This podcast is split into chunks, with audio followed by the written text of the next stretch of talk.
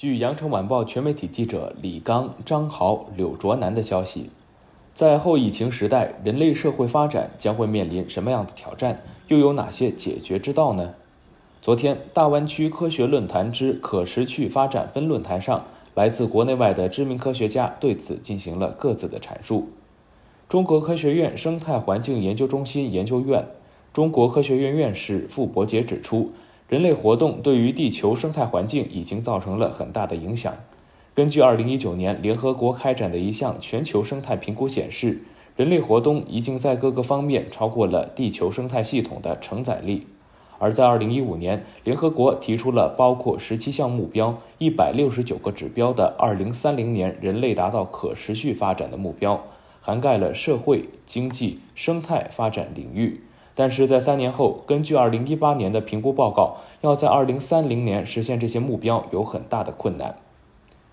傅伯杰说，新冠肺炎疫情蔓延后，对可持续发展的十七个目标实现也产生了重要的影响，提出了严峻的挑战。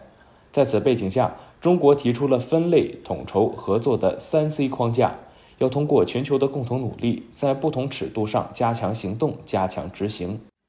傅伯杰说：“分类指的是要针对不同国家和地区发展状态，针对性解决最突出问题，同时还要将不同国家和地区的基本需求和长期目标相结合。此外，针对不同国家和地区制定具有不同优先度的目标。在统筹上，要把不同地区和国家进行统筹推进，协调各自的政策。”而在合作方面，则要体现全球经济协作、科技协作以及文化协作三大方面。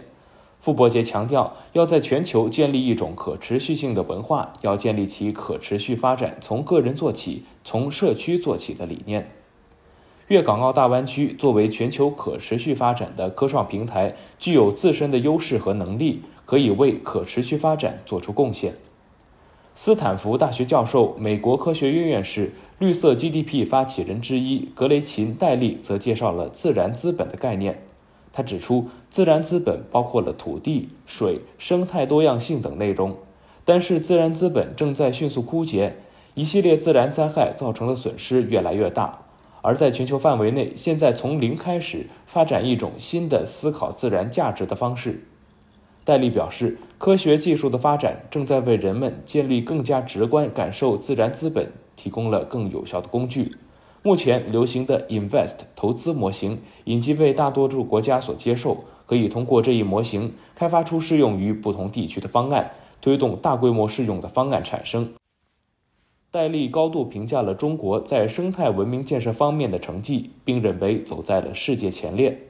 他还高度肯定了中国使用的生态系统生产总值的理念，形成了国内生产总值相平行的结构。形成了一种重要的衡量自然价值的方式。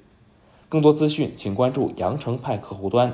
感谢收听羊城晚报广东头条，我是主播陈子燕。